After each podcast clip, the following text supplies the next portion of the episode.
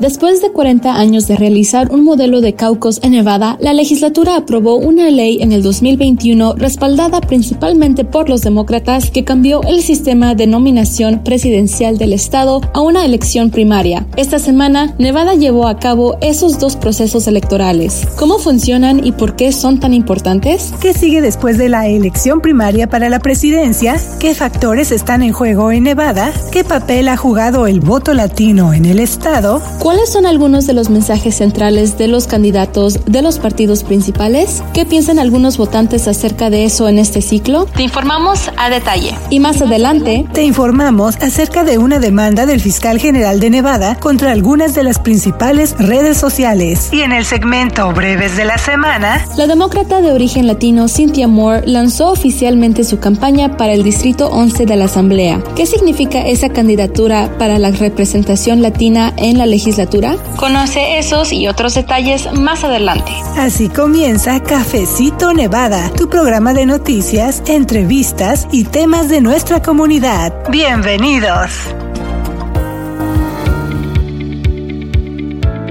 Claro que sí, amigos. Muchas gracias por acompañarnos. ¿Cómo están? Les saluda la periodista Luz Gray. La verdad es que estoy muy contenta de saludarles, de tener la oportunidad de estar detrás de estos micrófonos informando a la comunidad hispanohablante, no solo de Nevada, sino donde nos escuche usted cualquier parte del estado, de los Estados Unidos o incluso fuera del país. Muchas gracias por acompañarnos y siempre les damos la bienvenida a esta plataforma informativa para el público hispanohablante. Y ya escuchó usted en el intro del podcast de lo que vamos a estar hablando en esta ocasión, donde en semanas recientes nuestro enfoque principalmente fue dar seguimiento y ya cobertura a este proceso electoral importante aquí en el estado, que también tiene repercusión para lo que se espera en noviembre en este país, que es la elección presidencial y otras noticias que también usted ya escuchó. Y en ese rubro de las noticias, bueno, le invito a que se prepare para escuchar los próximos episodios de Cafecito Nevada, porque también, además de noticias relacionadas con la política, también hemos tenido otros acontecimientos relevantes en materia de turismo, de la industria de juegos y apuestas, en materia de educación también y de otros momentos importantes con información de recursos, sobre todo ahora que ya estamos en la temporada de declaración de impuestos y otros temas que también ya le estamos preparando, así que desde ahora le hago la invitación para que siga escuchando cada semana el capítulo nuevo de Cafecito Nevada Podcast con información de todo nuestro equipo de reporteros y con la compañía de mis colegas del equipo de The Nevada Independent en español, como en esta ocasión, donde me acompañan las periodistas Michelle Rindels y Janelle Calderón. Así que bienvenidos y vamos a escuchar.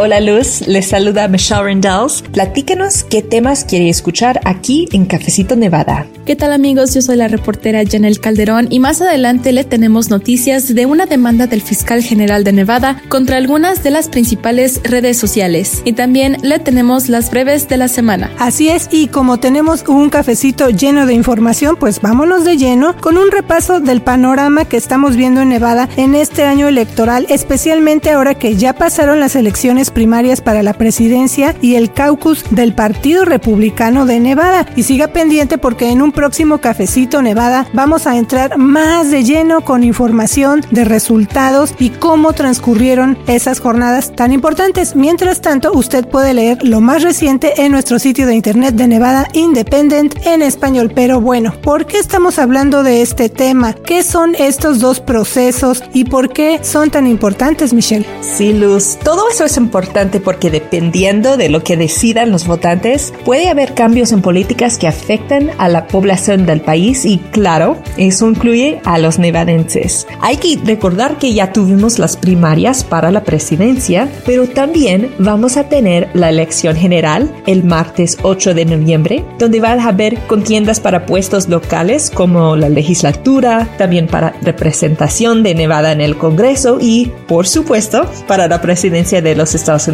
Pero un paso inicial muy importante en ese proceso son las elecciones primarias para la presidencia que acabamos de tener en Nevada. Así es, en las primarias los votantes registrados seleccionan a la persona que en su opinión debería ser el candidato para la presidencia de un partido político o para un cargo de elección popular en las elecciones generales. Las elecciones primarias también se utilizan para elegir a representantes o delegados que van a ir a las convenciones nacionales, que eso es lo que acabamos de tener aquí en Nevada, Michelle. Sí, Luz. Pero algo que también vimos esta semana fue que los republicanos de Nevada participaron en dos elecciones, la primaria administrada por el Estado y un caucus o asamblea en persona organizada por el Partido Republicano de Nevada. Eso fue para expresar su apoyo a quien creen que debería ser el candidato republicano a la presidencia. Y en esa parte hay que aclarar algunos puntos porque hubo confusión y también información falsa. Este año en Nevada vimos un cambio porque después de 40 años de realizar un modelo de caucus en Nevada, los legisladores aprobaron una ley en 2021 respaldada principalmente por los demócratas, que cambió el sistema de nominación presidencial del Estado a una elección primaria como la que acabamos de tener. En cuanto al caucus del Partido Republicano de Nevada, no está de acuerdo con el cambio al modelo de las primarias administradas por el Estado. Así que por eso los republicanos realizaron su propio caucus dos días después, o sea, el 8 de febrero. Sí, y otro punto es que el Partido Republicano de Nevada prohíbe que cualquier candidato que participe en la primaria pueda participar en el caucus, además de que cobró 55 mil dólares a los candidatos del caucus para que fueran incluidos en la papeleta. Por eso es que candidatos de renombre como Donald Trump estuvieron en la papeleta del caucus, pero no en las boletas de las primarias que se mandaron a todos los votantes republicanos, que eso también pues causó confusión y nos preguntaban acerca de eso, ¿no? De hecho, precisamente recibimos una pregunta donde una amable lectora pues quería saber si Trump había sido vetado y por eso no apareció en la boleta que ella recibió por correo. Así que la respuesta es Trump no fue vetado. Él se inscribió para postularse en el grupo presidencial del Partido Republicano de Nevada y optó por no postularse para la elección primaria presidencial eh, administrada por el Estado. Entonces los votantes republicanos de Nevada que visitaron los sitios de los caucus electorales este 8 de febrero sí vieron ahí el nombre del expresidente Trump en sus boletas, pero no en las papeletas de las elecciones primarias, como decimos, que administró el Estado, que se mandaron por correo a los votantes republicanos registrados en Nevada. Y también otra cosa interesante que debemos agregar en cuanto a esta información, pues es que las reglas del Partido Republicano de Nevada también prohibieron a los candidatos que participaran en el caucus y en las primarias, o sea, en estas dos. Entonces, eso quiere decir que los candidatos tenían que optar o por una contienda o por otra, pero pero no podían participar en ambas, Michelle. Así es, y el caucus que organizó por su cuenta el Partido Republicano de Nevada también fue criticado bajo el argumento de que sus reglas son un intento de manipular el sistema para favorecer a Trump, pero el partido ha rechazado esas críticas. Sí, pero además de las elecciones primarias, ¿qué hay más allá? O sea, también porque estamos hablando de todo esto en cafecito, ¿qué factores hay en juego aquí en el estado? ¿Qué más estamos viendo? ¿Cuáles son algunos de los mensajes centrales de los candidatos de los dos partidos principales y sobre todo, ¿qué están pensando pues algunos votantes acerca de lo que está pasando en este ciclo? ¿Cuáles son los temas que les interesan y que les preocupan, no? Y también qué papel ha jugado el voto latino aquí en Nevada. Bueno, todo eso nos sirve para entender, como digo, cómo están las cosas aquí en el estado en este ciclo electoral o qué podría influir en la participación de los votantes porque a final de cuentas, Michelle, ellos son los que tienen la última palabra, los votantes y vimos parte de eso recientemente en la visita del presidente Joe Biden a Las Vegas. Esto fue el domingo 4 de febrero. Él estuvo en un centro comunitario en el área Historic Westside, que está en el corazón del norte de Las Vegas, que es un vecindario donde la mayor parte de los habitantes son afroamericanos e hispanos. Y en su mensaje el presidente Biden dijo que pues la retórica del expresidente Donald Trump sobre la economía es antiestadounidense y promovió la aprobación de importantes leyes y mejoras económicas a nivel nacional durante sus primeros tres años en el cargo. Ese fue uno de los temas centrales de su discurso aquí en Las Vegas. Otro punto que también destacamos en este resumen de esa visita que hizo el presidente es que eludió el tema sobre inmigración, que en contraste pues fue el enfoque principal del discurso reciente del expresidente Trump aquí en Las Vegas, Michelle. Así es, Luz. Hay que recordar que actualmente hay una lucha en el Congreso sobre una serie de políticas por senadores republicanos, pero con la oposición de Trump y el liderazgo republicano en la Cámara de Representantes. Las encuestas más recientes de Nevada para la elección general han encontrado a Trump encabezando por dos puntos y por ocho puntos si hubiera un mano a mano. Y también los sondeos nos dan una idea de lo que piensan los votantes en ese ciclo en cuanto a la contienda por la presidencia. Por ejemplo, las encuestas de Biden han caído, en parte debido a preocupaciones de los votantes acerca de la edad que tiene el presidente, que cumplió 81 años el año pasado y tendría 86 años al final de un segundo mandato. Una asistente al evento más reciente de Biden en Las Vegas dijo que para ella el factor de la edad del presidente no era algo que le preocupara y que simpatizaba con Biden por ser un presidente para todos. Otra asistente que estuvo entre un pequeño grupo que se reunió con Biden para abordar temas de interés local antes del discurso, comentó que no estaba segura acerca de si los votantes afroamericanos y los jóvenes de Nevada están tan entusiasmados con Biden en este ciclo. Ese es también otro segmento muy importante, el voto joven. Y bueno, también una semana antes de la visita del presidente Biden aquí a Las Vegas hubo otros dos eventos por separado que encabezaron también aquí en Las Vegas tanto el expresidente republicano Donald Trump como la vicepresidenta demócrata Kamala Harris. Dos eventos, dos mensajes muy distintos, por lo menos en esas visitas, Michelle. Así es, Luz. Como dices, esos dos eventos nos dieron una idea de los mensajes que esos dos partidos principales están enfocados para los votantes porque desde ahora tienen la mira en noviembre y también lo que piensan los votantes. En el evento que encabezó el expresidente Trump fue en el este de Las Vegas, en un vecindario donde más de la mitad de los habitantes son hispanos y casi el 74% de los electores votaron por Biden en 2020. El discurso de Trump se enfocó en atacar la inmigración, en referirse a las políticas fronterizas del presidente Joe Biden como extremistas y en promocionarse directamente ante los votantes hispanos. Todo mientras se mismo día, la vicepresidenta Kamala Harris se preparaba para un evento de promoción del voto a menos de dos millas de distancia.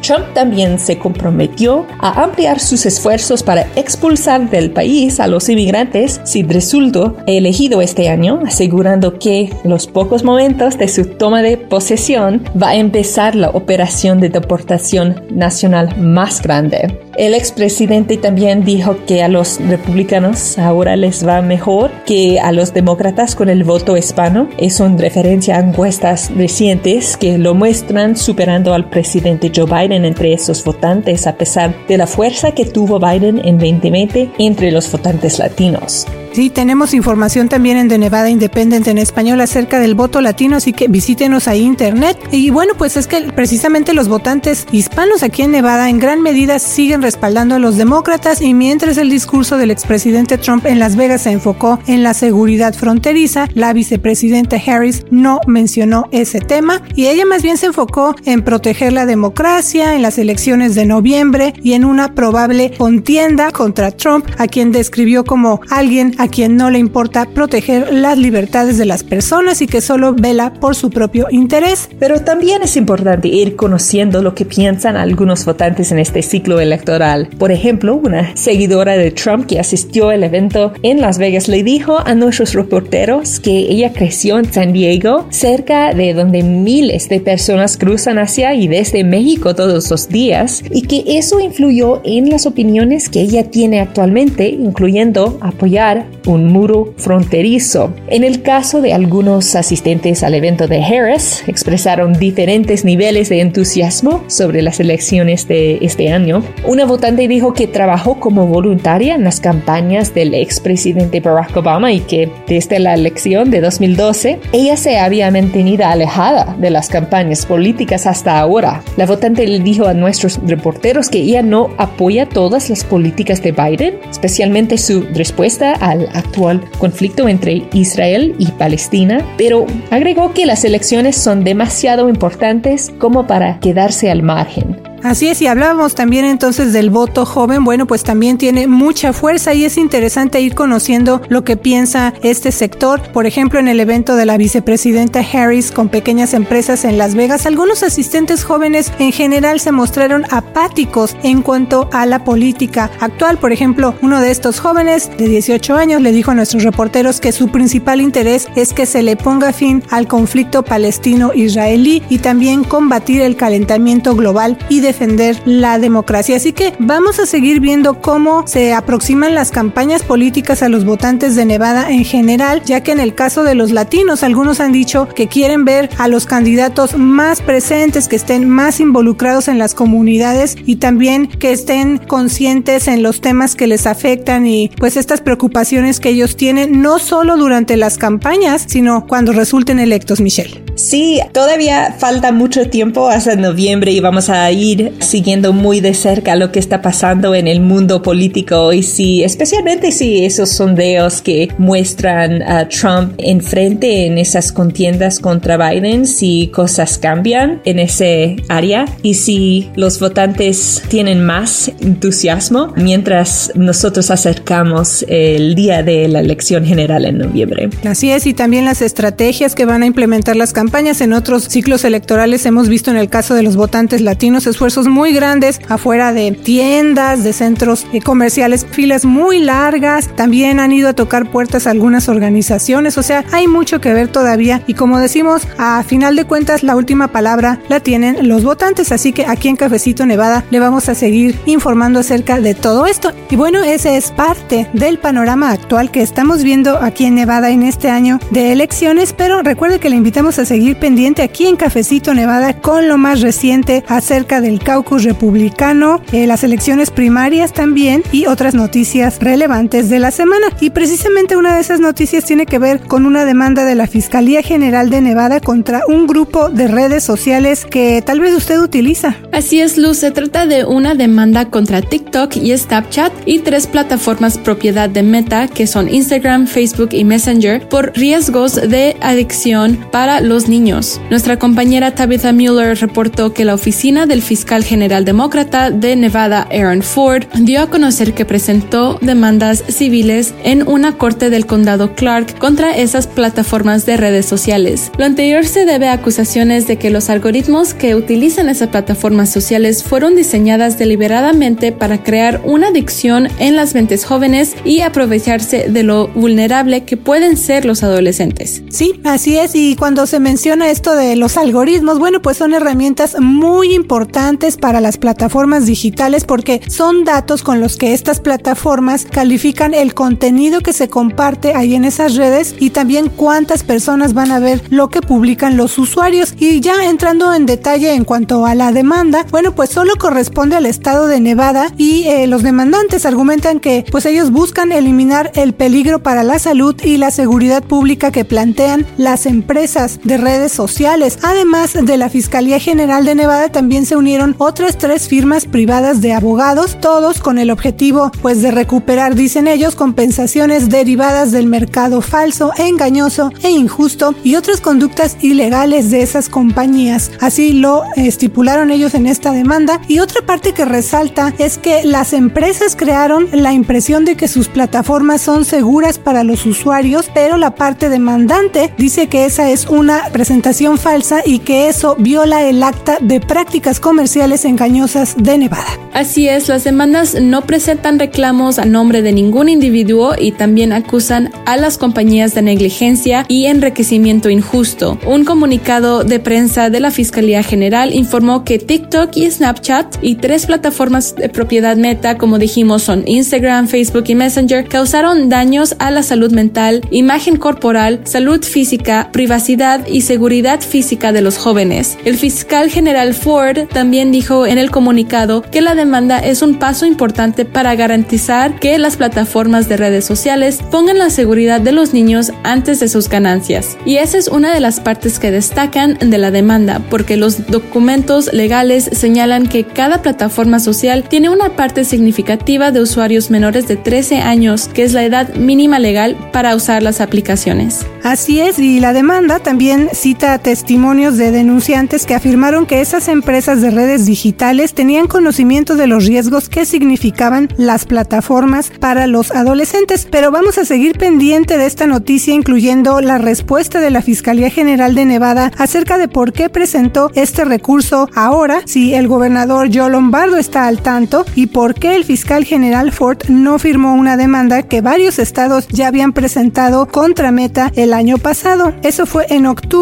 cuando 42 fiscales generales estatales, demócratas y republicanos presentaron una combinación de demandas federales y estatales contra esa plataforma de Meta. Y bueno, lo que argumentaron es que Instagram y Facebook tenían funciones adictivas y perjudiciales para niños y adolescentes, pero el fiscal general de Nevada, Aaron Ford, no firmó la demanda en ese entonces, así que vamos a seguir pendientes como les decimos y le invitamos también a seguirnos aquí en Cafecito Nevada y también en nuestro portal de noticias de Nevada Independent en español para esa y otras noticias. Y bueno, precisamente ahora me gustaría pasar, Janel, a otro tema que tiene que ver con la representación latina en cargos públicos clave. Tú has trabajado en ese tema anteriormente y bueno, en este caso vamos a referirnos a la legislatura porque justamente hace unos días tú fuiste a un evento donde una latina dio a conocer su postulación para uno de esos puestos clave. Platícanos más detalles en la información que nos preparaste para este segmento breves de la semana.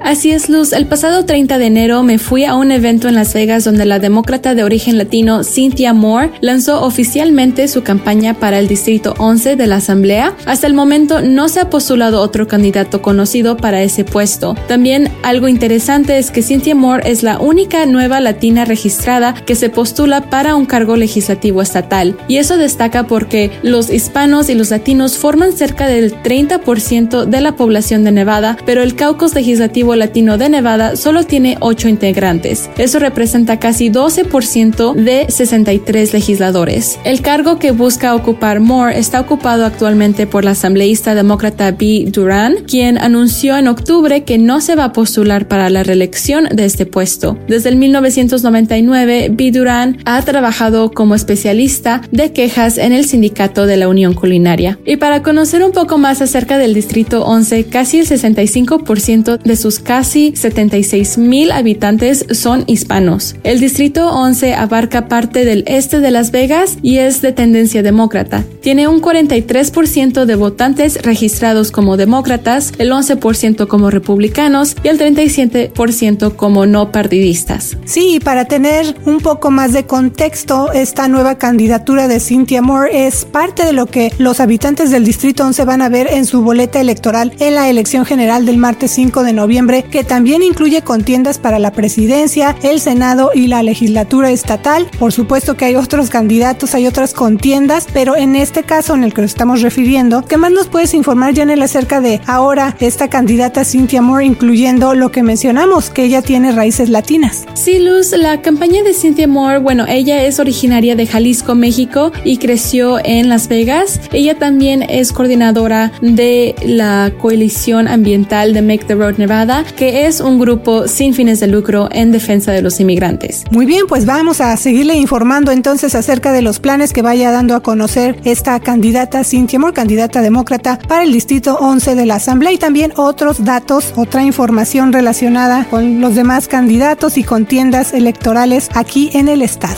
Claro que sí, y para más breves de la semana y otras noticias de interés para nuestra comunidad, le invitamos a seguir escuchando Cafecito Nevada. Nos vemos pronto en eventos comunitarios. Les saluda la reportera Janel Calderón. Muchas gracias por escucharnos. Que tenga una semana llena de éxito. Les saluda la periodista Luz Gray. Y yo soy la periodista Michelle Rendells. Nos escuchamos la próxima semana con The Nevada Independent en español. Nuestro estado. Nuestras noticias. Nuestra voz.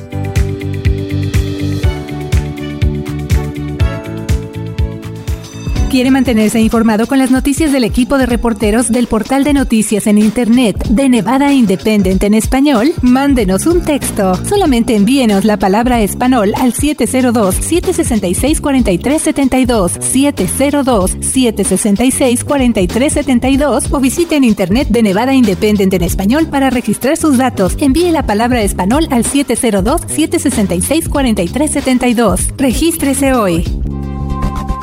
Para la información más actualizada al momento, síguenos en redes sociales como de Nevada Independent en español, en Facebook, Envy Indie en español, en Instagram, Envy Indie en español en Twitter, de Nevada Independent en español, nuestro estado, nuestras noticias, nuestra voz.